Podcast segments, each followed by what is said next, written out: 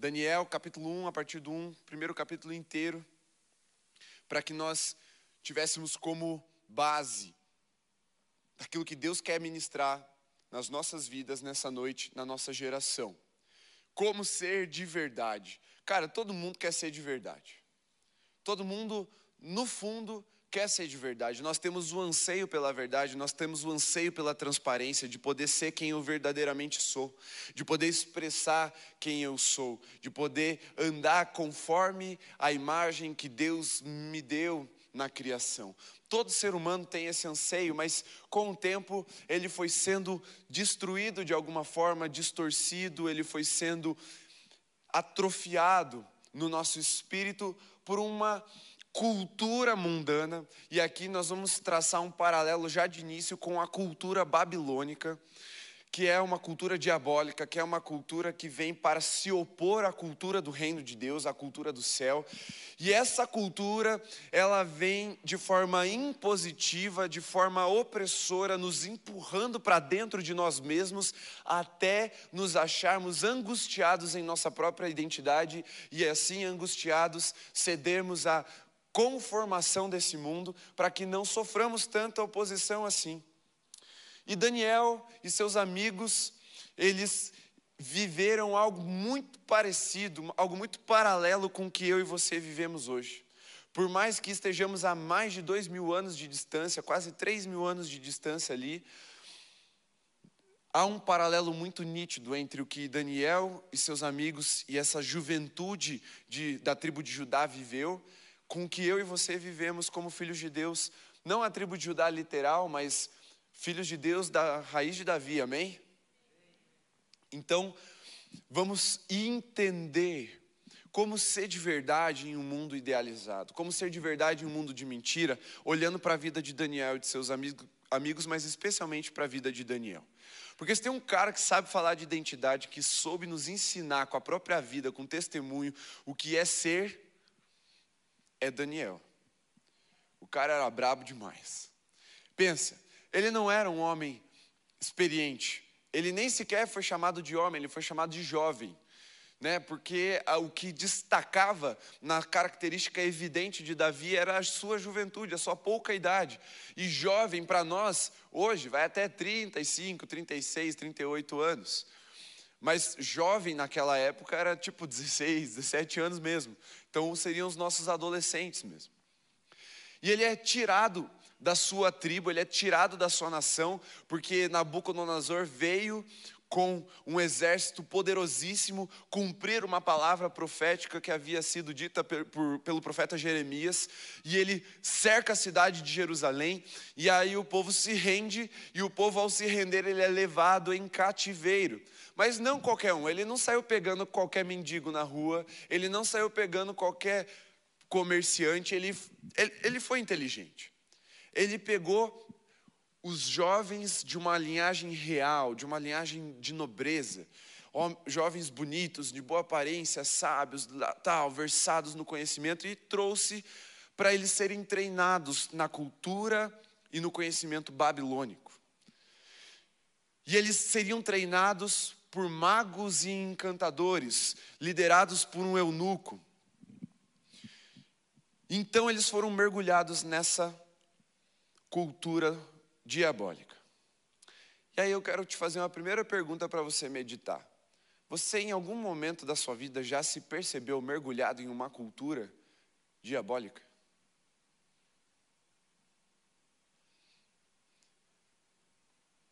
Eu vou diminuir o termo para você. Em algum momento da sua vida você já se percebeu mergulhado em uma cultura que é oposição à cultura do céu? Uma cultura que faz com que você sinta a vergonha de ser quem você é. Sim, nós estamos mergulhados numa cultura mundana. O crente, o filho de Deus, quando ele se converte, ele não é tirado do mundo. Jesus não quis que fosse assim. Porque o que a palavra de Deus tem poder para fazer na minha e na sua vida, não depende das circunstâncias culturais nas quais estamos inseridos. E essa já é a primeira boa notícia que eu tenho para você. Porque Daniel e seus amigos não se contaminaram. Daniel e seus amigos, eles estavam ali sendo treinados nessa cultura. Pense, três anos estudando e, e, aprendendo. E aí eles tinham que comer da comida do rei, das finas iguarias, beber do vinho dele. Mas percebe que Daniel sabia quem ele era, os amigos dele sabiam quem eles eram, e eles decidiram não se contaminar. Eles decidiram ser quem eles são, ser de verdade, não cair na ilusão babilônica. Porque qual era a realidade do povo? Fale assim: cativeiro. O povo estava na Babilônia por um motivo só: cativeiro. Mas se Daniel e seus amigos tivessem caído na ilusão cultural em que eles foram doutrinados, eles acreditariam que eles estariam ali, ó, top, à mesa do rei, comendo das finas iguarias, eles estariam lá bebendo do melhor vinho, estudando, ganhando bolsa para fazer mestrado, enquanto tem um monte de gente desempregada, eles iam estar tá lá, de boas. Mas lembre-se que era cativeiro, era juízo de Deus sobre o povo de Israel. E eles decidiram não entrar nessa idealização, nessa mentira cultural em que o rei Nabucodonosor, com seus sábios e seus encantadores e seus mágicos, estavam tentando fazer com essa juventude. Porque o que é que tinha na cabeça de Nabucodonosor quando ele teve essa estratégia, quando ele adotou essa estratégia? Diga, contaminar a próxima geração. O diabo não precisa convencer o meu pai e o seu ele vai tentar convencer as crianças, os jovens, os adolescentes, sempre. Na história da humanidade é assim. Ele não precisa tentar convencer os velhos, porque um dia, pasmem, eu vou te. Cara, segura que eu vou te dar uma revelação muito forte agora. Segura, põe a mão no seu coração para você aguentar. Um dia você vai ficar velho. Vai. E aí a cultura estará posta. Um dia somos você e eu que vamos ditar como a cultura vai funcionar no nosso meio.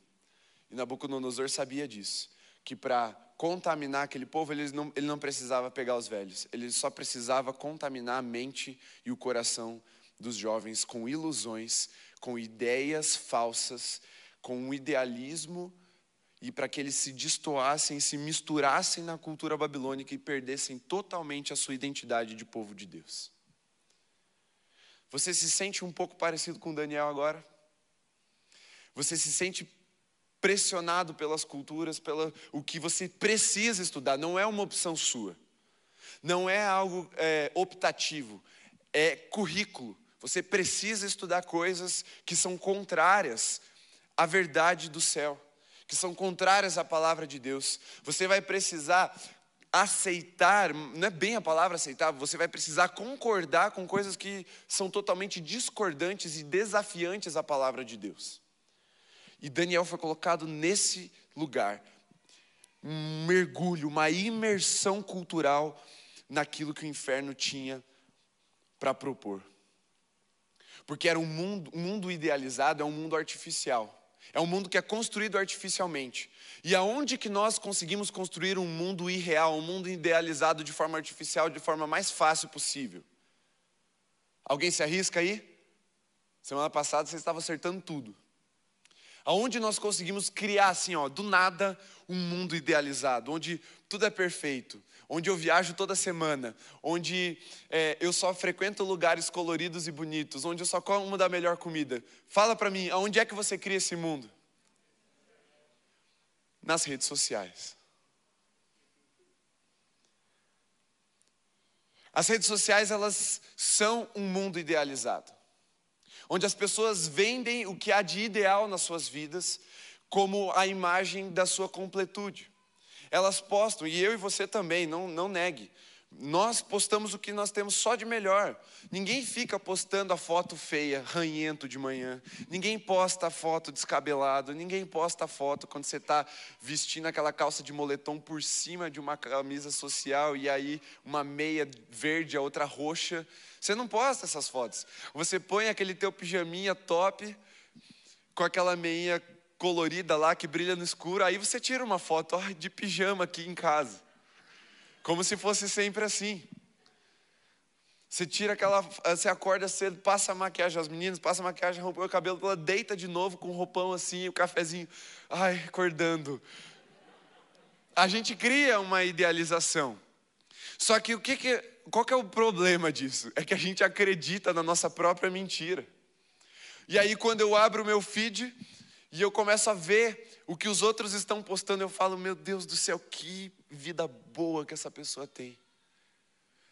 Como essa pessoa é inteligente, ela só lê os melhores livros. Como essa pessoa é viajada, ela parece que conhece todos os pontos turísticos dos becos de Curitiba. Meu Deus, essa pessoa só come nos melhores lugares, nos melhores restaurantes. Vocês percebem a cultura babilônica tomando forma na nossa geração? Sim ou não? E é nisso que nós estamos inseridos. Nós passamos a acreditar que aquele barulho virtual é um barulho real. Nós passamos a acreditar que aquela idealização ela é a vida de verdade. E por conta disso, nos rendemos a essa cultura e passamos a fazer a mesma coisa. Daniel tinha um desafio, eu e você temos um desafio: ser de verdade numa geração de mentira. E deixa eu te dizer que vale a pena, porque você já ouviu o final dessa história. Mas a gente vai construir bem certinho para você entender a importância de eu e você sermos de verdade, mas exatamente quais são os passos, como ser de verdade em um mundo de mentiras. Porque o mundo de ideias irreais que nós vivemos é um mundo estético, ele é superficial e ele é ilusório. A gente nas redes sociais está sempre nas nossas bolhas e acha que todo mundo tem a mesma opinião que a gente, e coitado daquele que pensa diferente, vamos atacar porque aí ele some. E a gente aqui, eu não estou falando nós, nós mesmos, assim, estou falando a geração na qual nós nascemos. O mundo de mentiras, ele cria uma atração pela utopia de viver à mesa de reis. Cara, quem não gosta de postar uma foto com um famoso no Instagram para ganhar umas curtidas? A impressão que você quer passar é que, cara, você, você frequenta as melhores casas do Brasil. Que você é brother daquele famoso. Que você está assentando à mesa com esses reis o tempo todo. Que você é um cara cool, uma mina da hora. E aí as pessoas vão querer andar com você. É assim que a gente está se movendo enquanto geração, mas não é assim que Deus nos chamou para viver, não é de mentira que Deus nos chamou para ser e para viver, mas para nós vivermos uma vida de verdade e nós vamos entender plenamente como assumir a nossa identidade nessa noite. Amém? Tá comigo? Tá? Amém. Beleza, então vocês estão. Então essa realidade ela é criada para gerar uma intimidação contra a sua realidade. De você precisa ter o que os outros têm, de, e também de te escravizar, que aí você é o que você mostra. Então você fica o tempo todo criando coisas que você não é, às vezes que você nem gosta, mas só porque você acha que os outros vão gostar, aí você se rende a isso. E nessas decisões que parecem tão bobas, ah, eu vou abrir mão só disso, só para eu ganhar mais uma curtida, só para a galera comentar mais, você não percebe, mas aos poucos você está rasgando pedaços de quem você é e jogando fora. Por isso que essa cultura foi criada desse jeito, foi moldada desse jeito. E por isso que há um perigo muito grande quando somos colocados, imersos nessa cultura e essa cultura ela entra em nós. Mas veja bem, Daniel e seus amigos, mesmo experimentando isso, eles foram cercados e direcionados pela cultura babilônica. Mesmo assim, mesmo sendo ensinado na língua dos babilônicos, dos caldeus, mesmo sendo ensinado nos livros de magia da Babilônia, Daniel estava no meio de magos e ilusionistas. Mesmo assim, eles não foram moldados por essa cultura. E se isso não te dá esperança, até o final dessa mensagem vai te dar. Do porquê você não precisa se preocupar com isso, ou no sentido de ter medo. Você não precisa temer a cultura babilônica. Porque mesmo com tudo isso, Daniel e seus amigos prevaleceram. E assim como eles, nós prevaleceremos contra toda a cultura do inferno que se levanta contra a igreja de Jesus na nossa geração. Amém? Acho que você está bem comigo mesmo. Agora, agora você veio. Porque perder identidade gera intimidação e a intimidação gera medo. Mas como então ser de verdade em um mundo de mentiras. Primeiro ponto, conhecendo a sua identidade. Volta lá no texto, eu falei para você que a gente ia voltar, versículos 3 e 4, veja o que está escrito. Depois o rei ordenou a Aspenaz, que era o eunuco, que trouxesse alguns dos filhos de Israel, da linhagem real, da linhagem dos nobres, jovens sem defeito, de boa aparência, sábios, instruídos, versados no conhecimento, que fossem competentes para servirem o rei. Primeira, primeiro fator da identidade que Daniel sabia que ele tinha, que ele era filho de Israel. Eu não sei se você sabe, mas lá em Gálatas 6,16, Paulo fala que nós somos o Israel de Deus. E eu e você somos filhos de Israel, nós somos parte da igreja, nós somos chamados né, filhos de Abraão na fé, mas somos filhos de Deus em Cristo Jesus. Por isso, isso é a primeira, primeira base da nossa identidade. Eu e você somos filhos de Deus. Diga comigo, filho de Deus. Você é filho de Deus. Você foi criado nele. Você é dele. Você foi feito para ele. Você permanece nele. Você tem a imagem e a semelhança dele. Você tem dons, porque o Espírito dele está em você.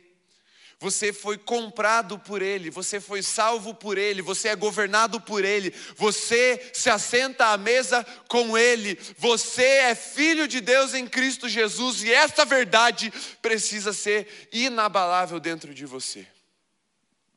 Porque Daniel sabia que ele era filho de Israel mesmo estando cercado pela cultura babilônica, mesmo sendo ali assediado pelo rei, pelo chefe dos eunucos, sendo elogiado, sendo ali tentado é, é, o tempo todo sendo doutrinado e ensinado na língua e na cultura deles, nos livros de magia, sendo cercado por magos e encantadores, Daniel sabia que ele era filho de Israel, ele tinha sido escolhido pela promessa de Deus, e nessa promessa, nessa identidade, nessa verdade, ele permaneceria até o final da sua vida.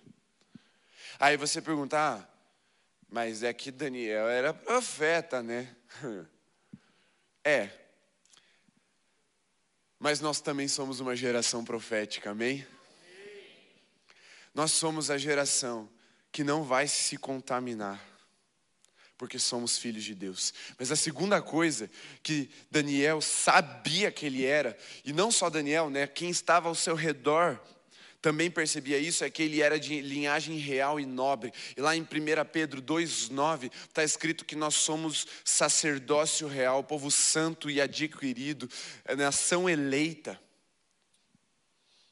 Ele sabia que a, o reino ao qual ele pertencia não era um reino desse mundo. Ele sabia que o padrão, ele sabia que a cultura da qual ele tinha vindo, na qual ele tinha sido criado, ela era tão mais sublime do que a que ele estava inserido que ele decidiu não se contaminar. Porque você é filho de Deus e creia, você é cidadão dos céus. Antes até de ser brasileiro, você é cidadão dos céus.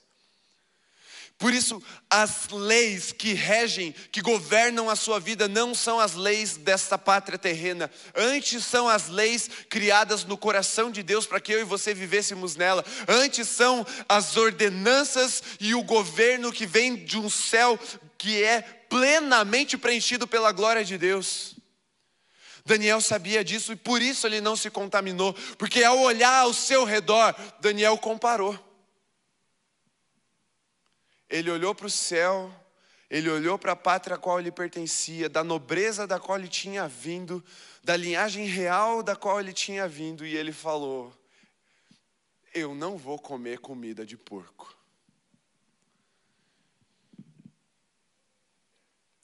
Quando você olhar para aquilo que o mundo tem para te oferecer, preste bem atenção. Lembre-se que é comida de demônio. Não que demônio come, que demônio serve, tá? Demônio não come.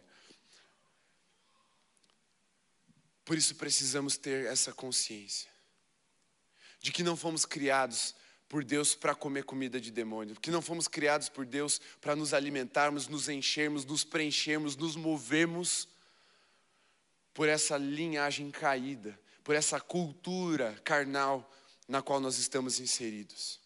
Mas a terceira coisa que Daniel sabia e os outros percebiam nele é que eles eram jovens sem defeito. E aqui não é literalmente, tá? Porque você deve estar pensando, ah, todo mundo tem defeito, ninguém é perfeito. É, não, ninguém é perfeito. Mas entenda que não literalmente, entenda isso como resultado de quem é restaurado pela palavra de forma escatológica para ser apresentado diante de Jesus. Porque eu e você juntos somos a noiva de Cristo. E o que é que a Bíblia diz sobre a noiva de Cristo? Sem mácula, nem ruga, perfeita.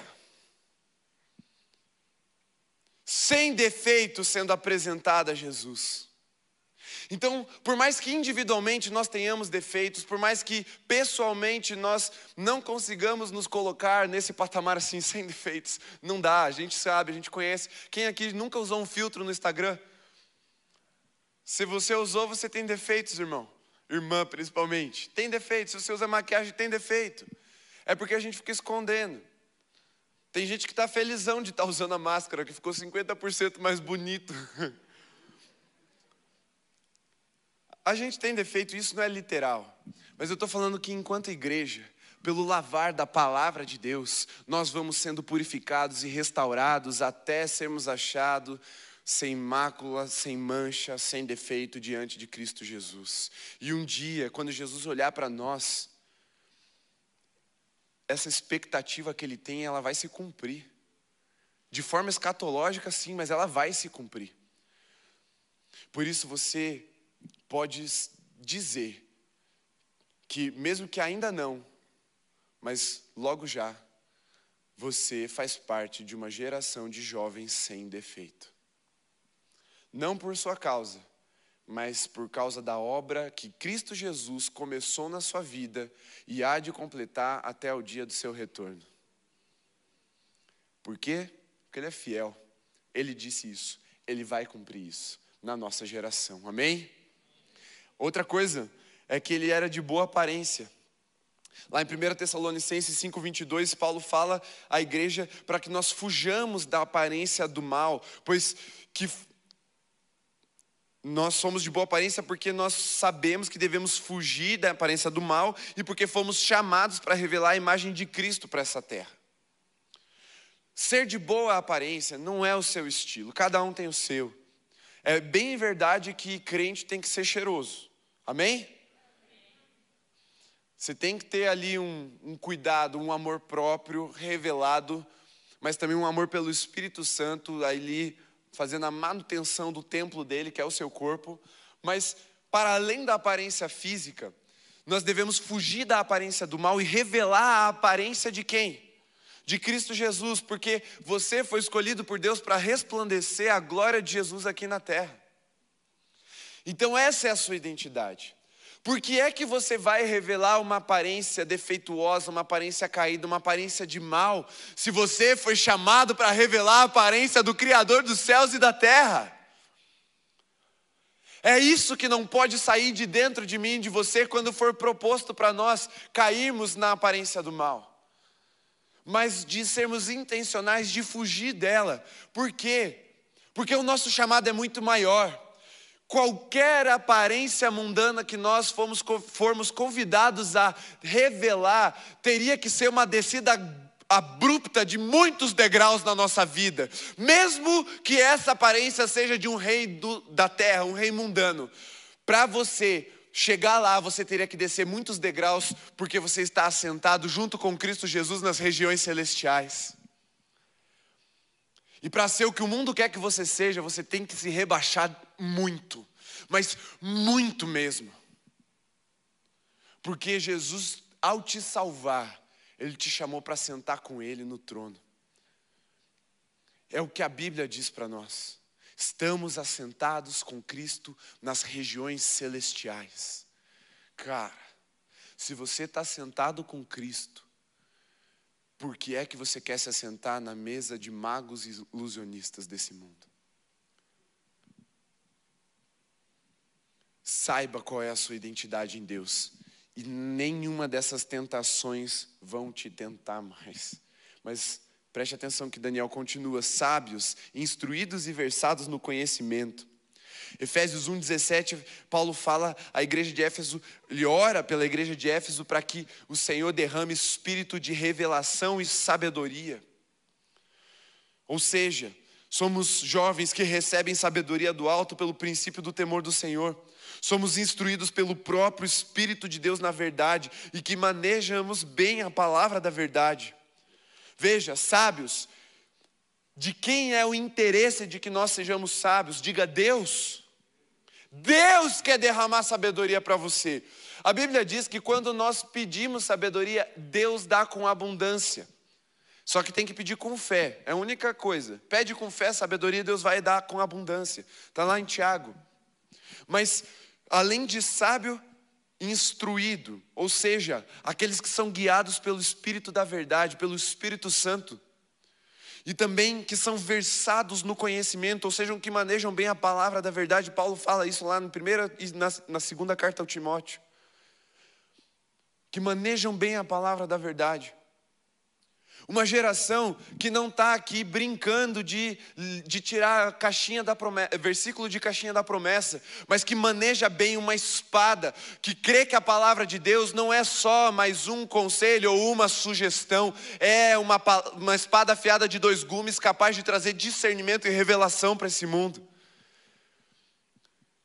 E não de qualquer jeito, sair passando a espada em todo mundo, não, instruídos pelo Espírito. E não de qualquer jeito, com sabedoria, porque Deus dá em abundância.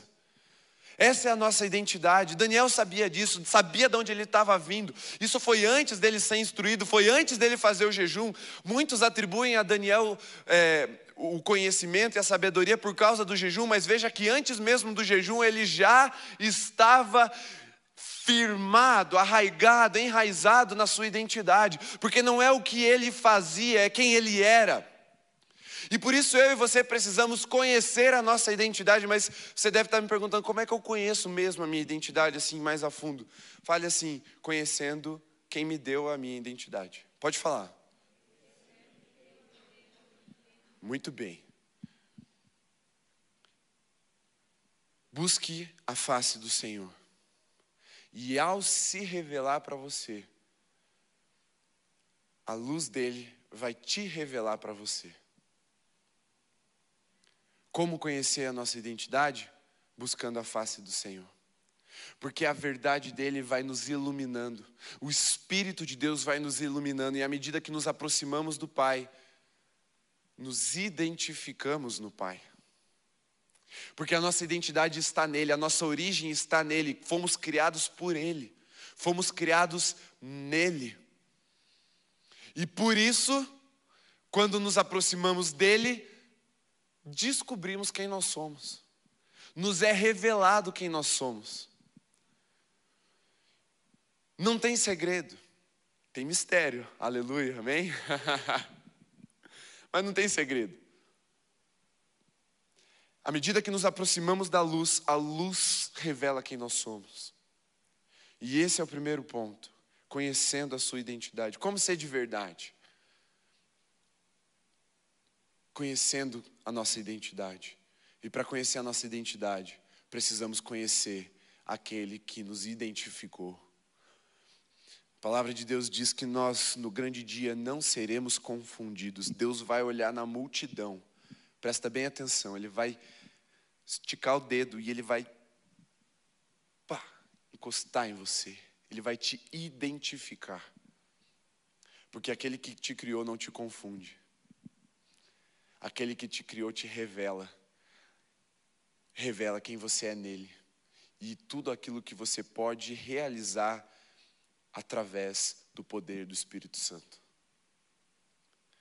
Certo? Primeiro, conhecendo a sua identidade.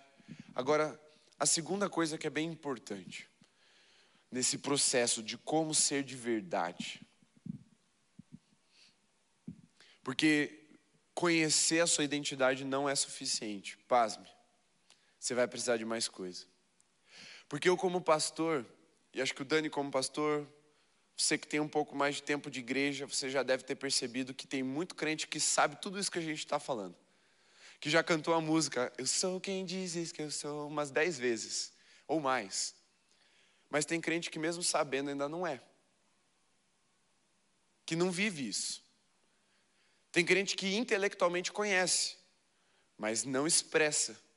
E continua sendo moldado, formatado pela cultura babilônica na qual nós estamos inseridos. Certo? Ponto pacífico? Alguém discorda de mim? Não? Então tá bom. Então, é, então vocês estão entendendo. Porque só saber não é suficiente. Você saber calcular, sei lá, o peso de um prédio não significa que você sabe construir um prédio. Você ter as informações intelectuais não te garantem que você viva de acordo com elas. Mais do que saber, mais do que conhecer, apesar disso ser o primeiro, um passo muito importante, você precisa de algo a mais. Porque conhecer e saber não é suficiente. E Daniel também precisou de algo a mais, não só eu e você precisamos. Ele estava submetido a um processo ideologizante. Ele estava sendo inculturado. Sabe o que isso significa? Que o inimigo não vai te dizer só uma vez uma mentira. Ele vai insistir com você. E por mais que você saia daqui nessa noite sabendo da verdade, qual é a sua identidade, o que é que Deus te chamou para ser, amanhã você vai ouvir mentiras, e você vai ouvir depois de amanhã e depois de depois de amanhã. Esse processo ele é contínuo. Então saber pontualmente não adianta. Porque o inimigo ele não vem pontualmente na sua vida. Ele vem diariamente na sua vida. E não é sobre começar um processo, é sobre perseverar no processo. E o inimigo sabe muito bem disso. E se o inimigo sabe bem disso, é importante que você também saiba, para vencê-lo com a verdade diariamente. Isso significa que eu e você, assim como Daniel, precisamos, como um segundo ponto aqui, resolver ser a nossa identidade.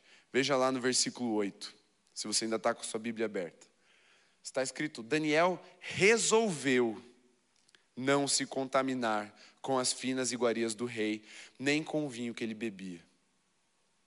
Veja que Daniel sabia. Muitas vezes eu e você sabemos. O problema é que nós paramos aí e não resolvemos. Não nos contaminar com o que o mundo tem para oferecer. Porque, além de ter a identidade que temos, devemos também decidir quem nós somos. Você sabe responder essa pergunta? É porque identidade se molda. Identidade é algo contínuo sendo trabalhado.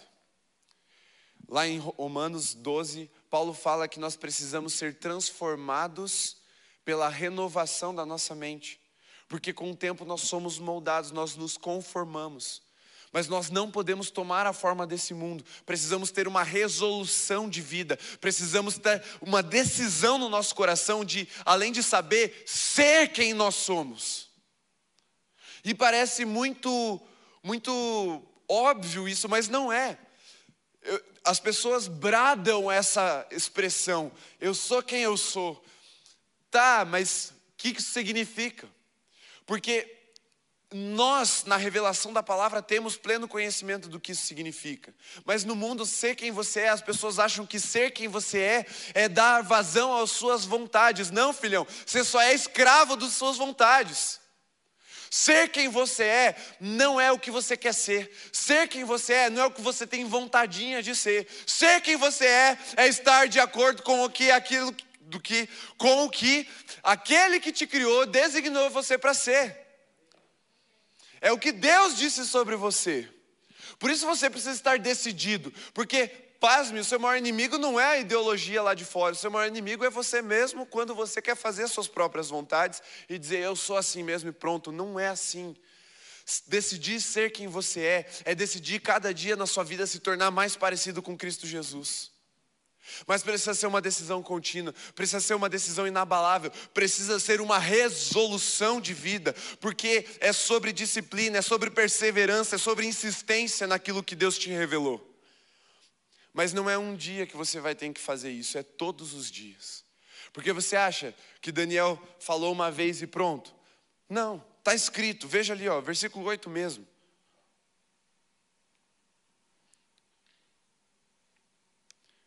Por isso pediu ao chefe dos eunucos que lhe permitisse não se contaminar. Ah, no 10, porém o chefe dos eunucos disse a Daniel: Tenho medo do meu senhor o rei que determinou que vocês devem comer e beber. E se ele perceber que o rosto de vocês está mais abatido do que o rosto dos outros jovens da mesma idade? Se isto viesse a acontecer, vocês poriam minha cabeça em perigo diante do rei. E aí o que, que Daniel precisou fazer? Insistir. Então Daniel foi falar com o cozinheiro-chefe, a quem o chefe dos eunucos havia encarregado de cuidar de Daniel, Ananias, Misael e Azarias, e Daniel disse a ele: Por favor, faça uma experiência com esses seus servos durante dez dias. Dê-nos legumes para comer e água para beber. Depois compare a nossa aparência com a dos jovens que comem das finas iguarias do rei. Dependendo do que chegar, o Senhor decidirá o que fazer com estes seus servos. Aí sim o, o cozinheiro-chefe concordou. Veja que não é só saber e não é só tomar uma posição um dia. Você precisa persistir até que você se convença de quem você é em Deus. E aí, beleza. Mas o primeiro passo é conhecer, o segundo é resolver ser quem você é. E o terceiro passo para se tornar verdadeiro no mundo de ideias, no mundo de mentiras, no mundo idealizado. Terceiro, se posicionar nas regiões celestiais. Saber quem nós somos, resolver ser quem nós somos, é quase tudo que a gente precisa, mas ainda falta uma coisa muito importante, que é se posicionar. Daniel demonstrou posicionamento firme e inabalável o tempo todo. Ele falou: Não vou comer. Não, não, mas ó, o rei vai mandar me matar, você vai ter que comer. Não vou. Não vou comer. Com quem que eu falo para resolver esse negócio? Não vou comer. Ah, vou lá com o cozinheiro-chefe, vou lá no cozinheiro-chefe. Bateu lá, não vou comer. Pode tirar as iguarias, pode tirar o vinho, eu quero legume e água. Não vou me contaminar. Posicionamento. E eu e você precisamos nos posicionar nos lugares certos, porque muitas vezes você é a pessoa certa com a arma certa no lugar errado. E é por isso que você está gastando sua vida por aí. Mas Daniel sabia que ele estava no lugar certo. E ele se posicionou da forma certa. Porque se você vê lá, Daniel pediu, Daniel foi ao chefe, Daniel fez prova daquilo que ele estava propondo, Daniel insistiu, Daniel perseverou, e aí ele foi bem sucedido. Mas porque ele se posicionou. Não foi um acidente, não foi ah, não, o meu caminho de Deus, Senhor, tira todos os impedimentos. Se for teu, não vai ter nenhum impedimento. Eu vou por aqui, mas se assim, se tiver difícil, eu vou entender que não é de Deus. Não é assim, gente. Não dá para ser assim porque isso é ilusório, isso é idealizado. Esse é um mundo de mentira. O mundo de verdade vai ter oposição. O mundo de verdade vai exigir que você precise se posicionar. Assim como Daniel fez. Só que não é de qualquer jeito também. Daniel foi sábio, Daniel foi estratégico, Daniel foi instruído pelo Espírito de Deus ali. E olha só, muitas vezes, como eu falei, sabemos quem somos. Muitas vezes a gente até quer ser quem nós somos, mas a gente não se posiciona no lugar certo. Identidade não é só sobre saber o que é, mas querer ser e saber onde deve estar. Porque a pergunta é: se você sabe quem você é em Deus, se você quer ser quem você é em Deus, onde você deve estar? Como eu falei para vocês, assentado nas regiões celestiais. Efésios 2:6.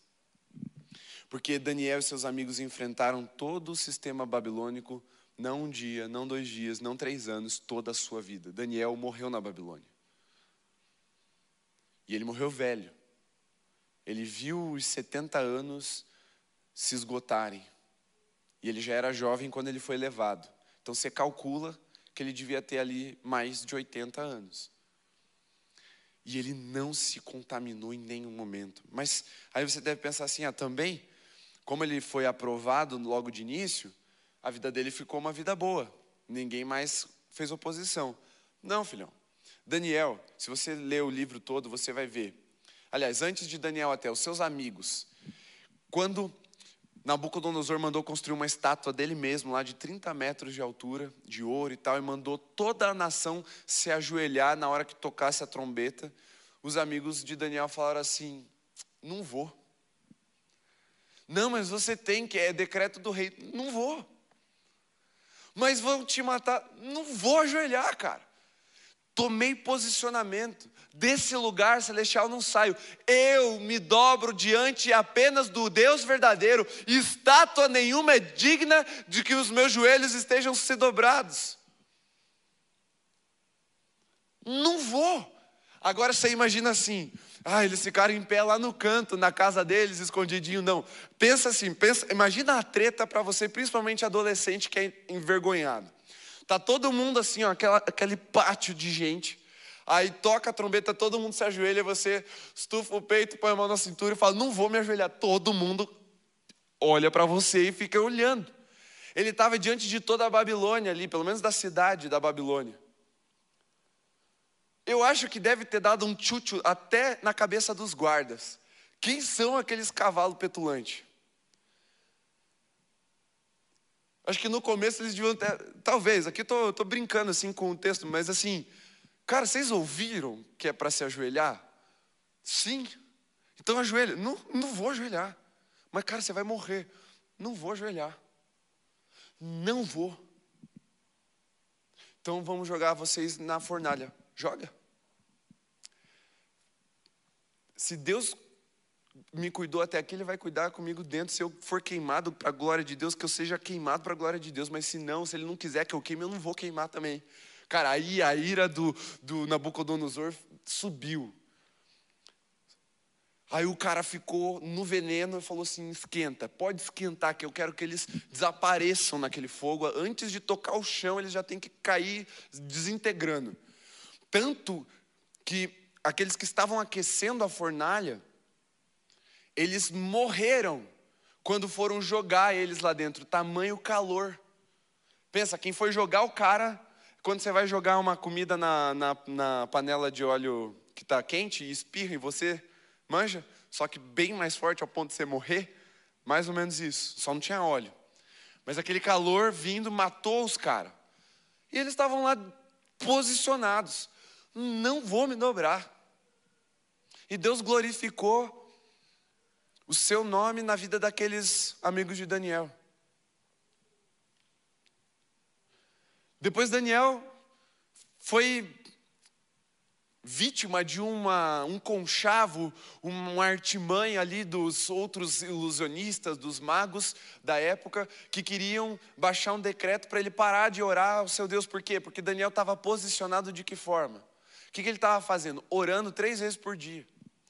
E aí eles falaram: não, vamos dar um jeito de pegar esse cara. Criaram, fizeram o rei baixar um decreto lá, ó, passaram Miguel no, no rei, iludiram o rei, fizeram ele baixar um decreto que não podia mais orar a nenhum outro Deus a não ser o próprio rei.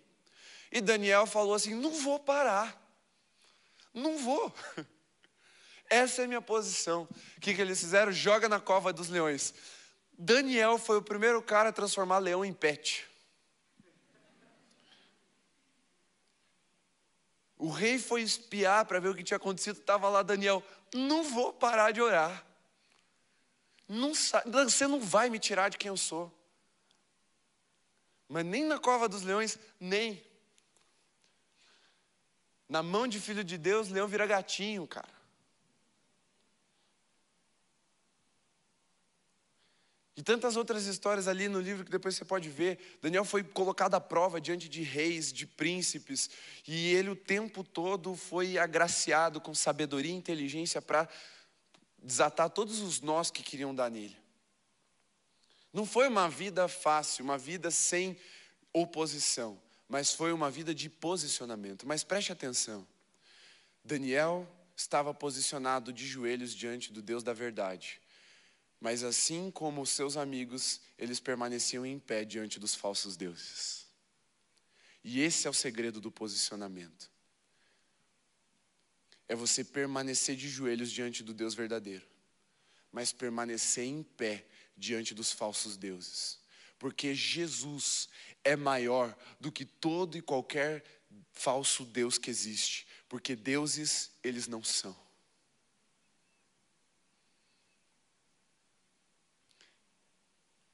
O único Deus que me põe de joelhos na Sua presença é o Deus verdadeiro. O único que é digno de receber toda a honra, glória, força, poder é o Deus de Israel. É Jesus Cristo, nosso Senhor. Por isso precisamos estar posicionados assim. Não nos dobrarmos às imposições do mundo. Porque ser, saber quem você é, decidir ser quem você é, vai exigir também que você se posicione nessa verdade e não se dobrar às intenções mundanas de te contaminar. Não deixa se contaminar. Não, mas come é bom? Não. Não, mas bebe é bom? Não. E come e bebe aqui, não estou falando de comida e bebida de verdade, estou falando da, dos oferecimentos inferno para a sua vida.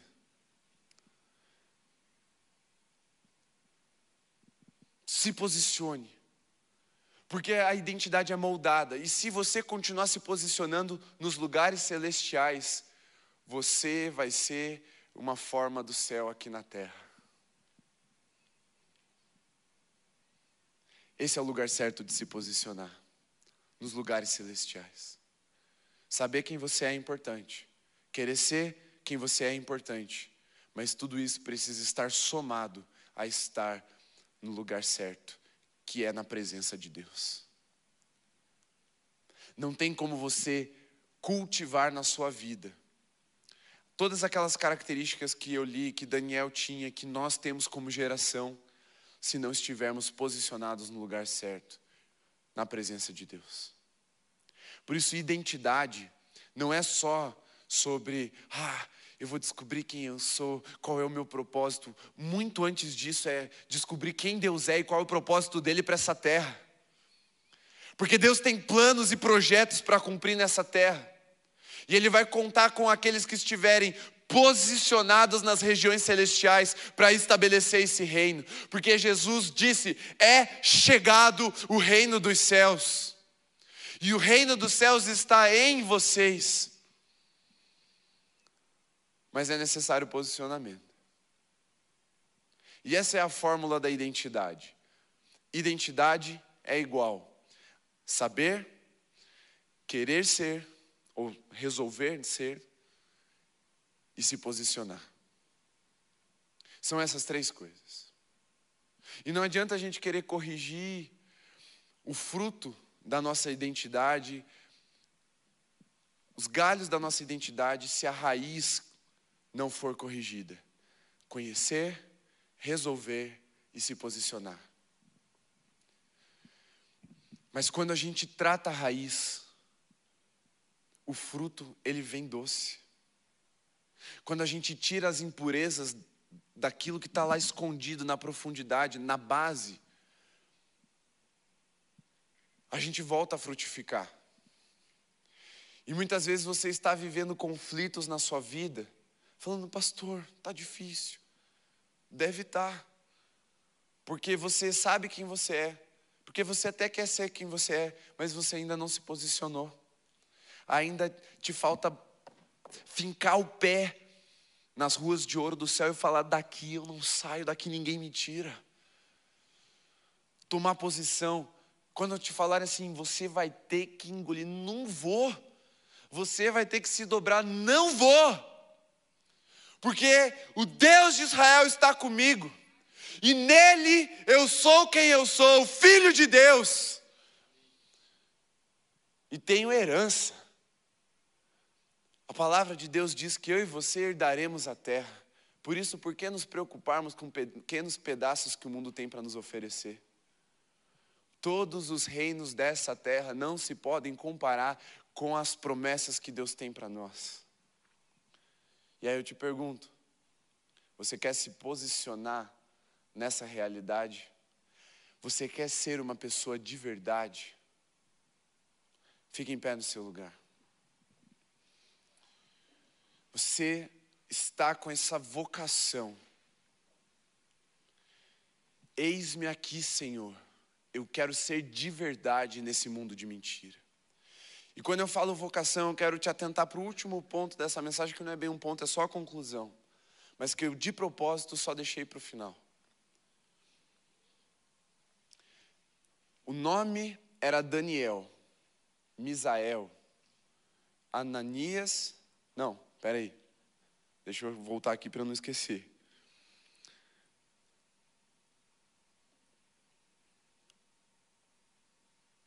Daniel, Ananias, Misael e Azarias. Esses eram os nomes deles. Quando nós estamos próximos do Pai, quando estamos na nossa terra, quando a gente está na igreja, a gente sabe quem a gente é. A gente tem um nome, a gente é filho de Deus. Só que quando nós somos levados e nós somos levados diariamente a ter contato com essa cultura babilônica, com essa linguagem babilônica, os nossos nomes são mudados. Daniel virou Beltesazar, virou não, né? Foi chamado de Beltesazar. Ananias de Sadraque, Misael de Mesaque e Azarias de Abednego todos os nomes originais estavam vinculados a Deus. Todos eles tinham a sua origem, o seu significado na pessoa de Deus. Você pode ver que todo nome que termina com El no Antigo Testamento, ele no hebraico El é o, é, o, é a sigla para Deus. Então era alguma coisa de Deus cada um dentro da sua identidade, da sua característica. Mas sempre conectado a Deus. Mas quando vamos ao mundo, o mundo passa a nos chamar de outras coisas, a nos conectar com os falsos deuses desse mundo. Porque todos esses nomes, Sadraque, Mesaque, Abidinego e Beltesazar, estavam vinculando eles a deuses babilônicos. E muitas vezes é isso que acontece com a gente a gente se deixa ser chamado por nomes que nos vinculam a coisas do mundo. Nós acabamos perdendo a identidade no mundo. Somos enviados para brilhar e acabamos nos tornando opacos porque aceitamos essa nominação, essa vocação do mundo. Enquanto que Deus nos chama, Daniel, Ananias, Misael, o mundo vai e nos chama de Sadraque, Mesaque, Abidnego, Beltesazar. Não, não assim, você está entendendo o que eu estou dizendo? Porque, preste atenção, a vocação, ela tem o poder de te instigar, de te inspirar. Vou dar um exemplo para vocês agora. Se eu falar agora aqui, José, ele me olhou. O José está bem aqui. Porque esse é o nome dele. É como ele é chamado, é como ele é despertado na sua atenção, é como ele é despertado para alguma coisa. Se Deus falar com ele e falar outro nome, ele vai falar: ainda bem que não é comigo. Mas se Deus falar José, ele vai, opa. Se eu falar Edgar, o Edgar olha para mim é uma vocação. O nosso nome é uma vocação. Vocês estão entendendo? Vocação de vocar e uma voz que é dada em nossa direção. E o mundo vai tentar nos vocacionar para a cultura do mundo, nos tirar da nossa vocação original que é em Deus e para Deus. Vai tentar nos roubar a identidade que Deus nos criou para ser. Vai tentar ocultar a nossa identidade, nos fazer esquecer dela o tempo todo.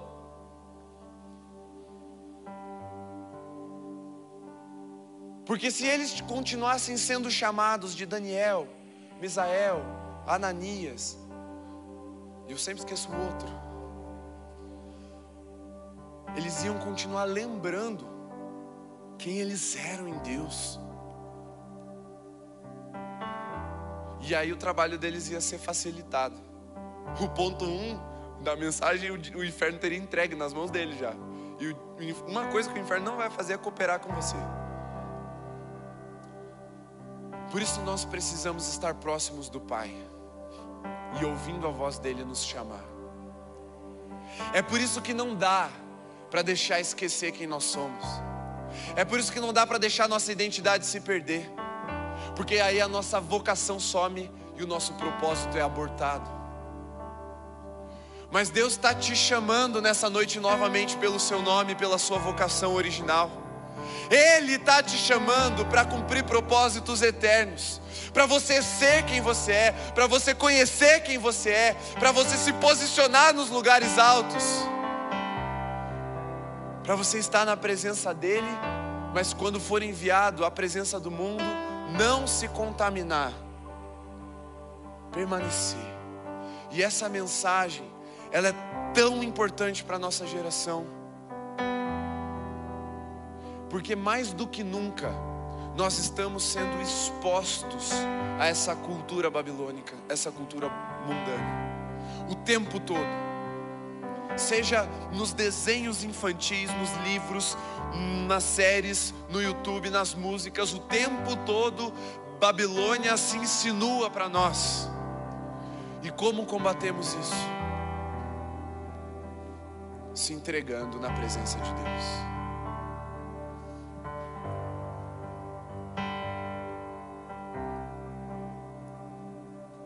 Se você quer saber quem você é, se você quer resolver ser quem você é, se você quer se posicionar nos lugares celestiais, nos lugares altos, deixe seu lugar e venha ao altar e se ajoelhe diante do Deus da verdade, do Deus verdadeiro, do Deus vivo. Venha. Porque essa decisão não vai mudar só o seu dia essa decisão vai mudar toda a sua vida. E essa decisão vai mudar todo o lugar em que você estiver. Porque o final da história diz que Daniel e seus amigos foram achados dez vezes mais sábios e inteligentes do que os demais. Eles se destacaram, eles não foram mais um no lugar em que eles estavam. E ser quem vocês foram chamados para ser vai gerar um aspecto de revelação. Não se intimide, porque timidez é a intimidação da sua reputação. Eu estou vendo pessoas que estão assim, ó. Vou, não vou, vou, não vou, vem. Se posicione, tome posição nessa noite. Não saia daqui apenas com uma informação. Decida romper com a timidez, decida romper com a intimidação da Babilônia. Decida não se contaminar com as iguarias do rei, com os vinhos do rei. Decida comer comida do céu. Decida ser quem você é. Decida se posicionar nos lugares que Deus te chamou para estar, no lugar certo, do jeito certo, para a glória de Deus, para revelar a glória de Deus, para ser conselheiro de rei, para determinar destino de nações. Porque Daniel em toda a sua sabedoria, foi o cara que achou a revelação de Deus e falou: chegou o fim desse cativeiro. O cara que deu início, que começou, mas ele foi até o fim, perseverante nessa identidade. Não abriu mão, não arredou o pé. Quantas vezes o inimigo tentou falar: sai daí, Daniel? Ele falou: não saio, daqui só Deus me tira. Ele foi até o fim, e ao ir até o fim, ele levou toda a nação de Israel de volta para casa. Ele deu uma palavra profética. Acabou o cativeiro dessa geração. É chegado o tempo de renovo de Israel. O remanescente há de brotar novamente. Mas isso é para aqueles que sabem quem são, para aqueles que resolvem ser quem são e para aqueles que se posicionam nos lugares celestiais. É esse o potencial que Deus tem para você. Mas nunca mais deixe a Babilônia te dizer quem você é. Nunca mais deixe trocarem o teu nome. Nunca mais deixe palavras depreciativas te jogarem no pó. Porque se você não se dobra diante de pó, você só se dobra diante do Deus verdadeiro que diz quem você é nele. Não deixe mais a intenção do inferno e as mentiras do inferno gerarem complexos dentro de você que vão te travar. Chega disso. Não deixe nem sequer as suas vontades da carne dizerem o que é que vocês vão comer, o que é que vocês vão consumir. Não, eu decido não me contaminar. Eu resolvi não ceder às contaminações. E aí, assentado com Cristo, as vitórias virão. As vitórias vão vir na sua vida. As vitórias serão vistas na sua vida. As vitórias serão vistas na nossa geração.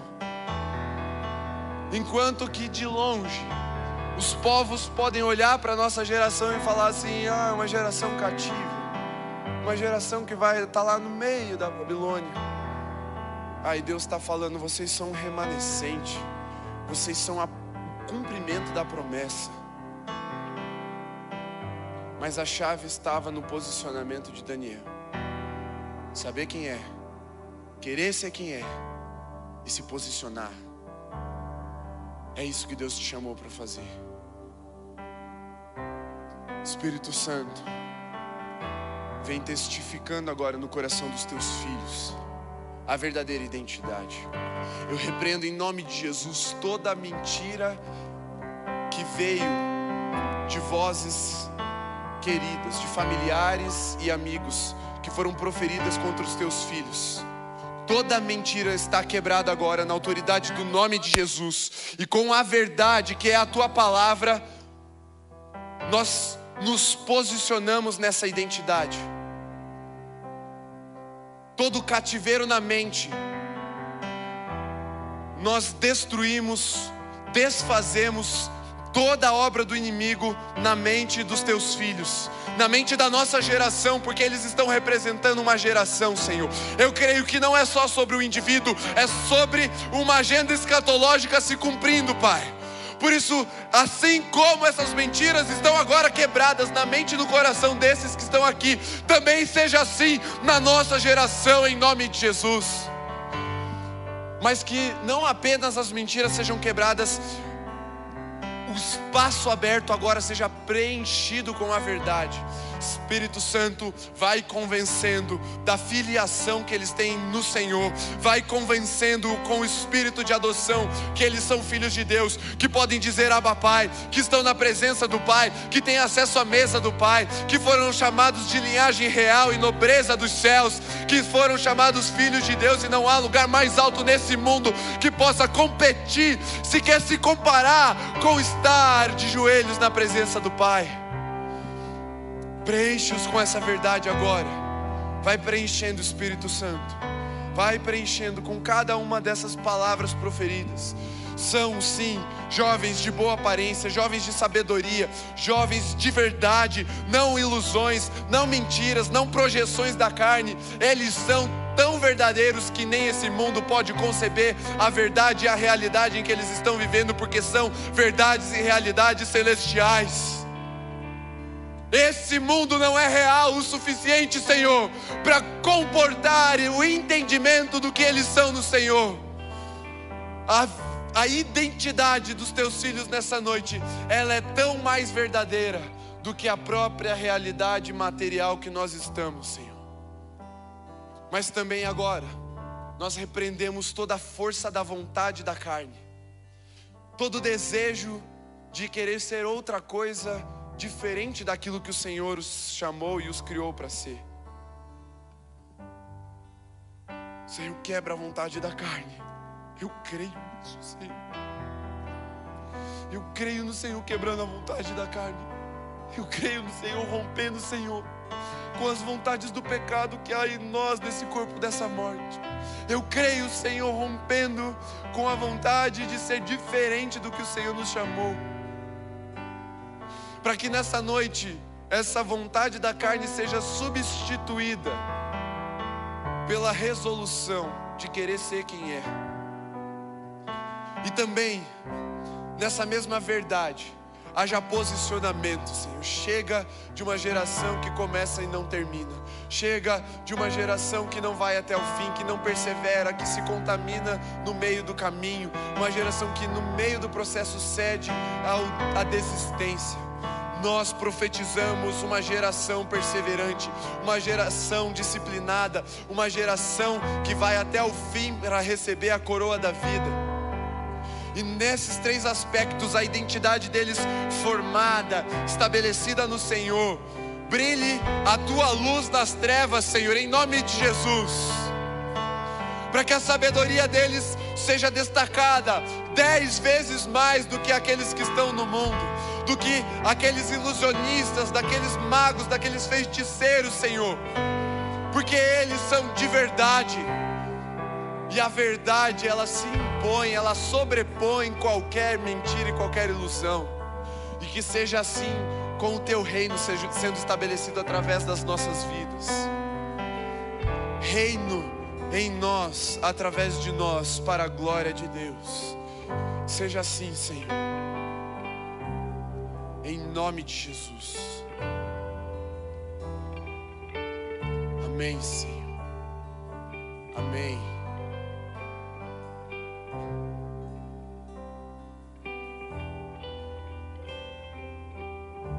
Aleluia.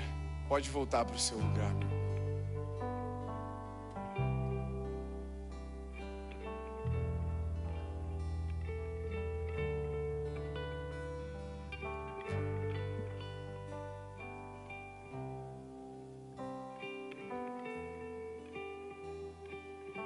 Essa foi uma mensagem bem pontual.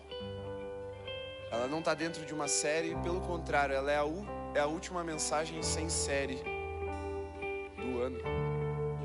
Do ano.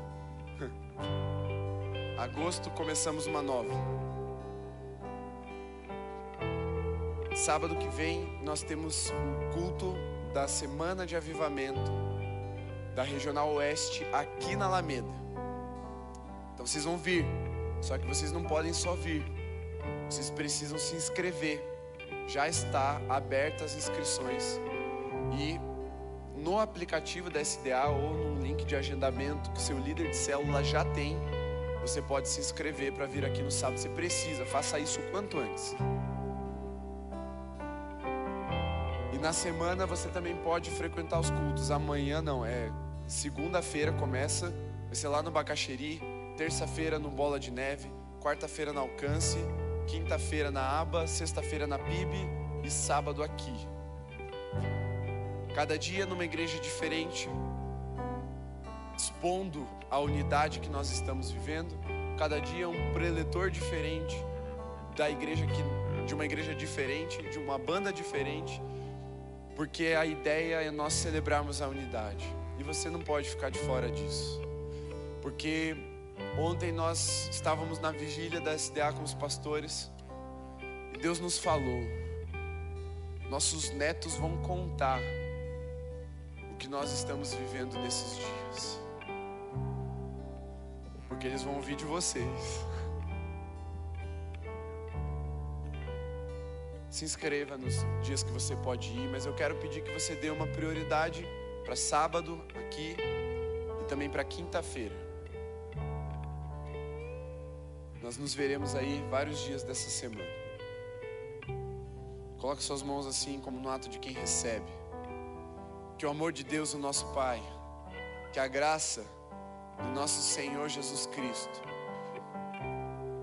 que o consolo e o convencimento do Espírito Santo seja sobre você, sobre sua casa, sobre sua família, sobre toda a igreja de Jesus, espalhada por toda a terra, hoje e para sempre. Amém.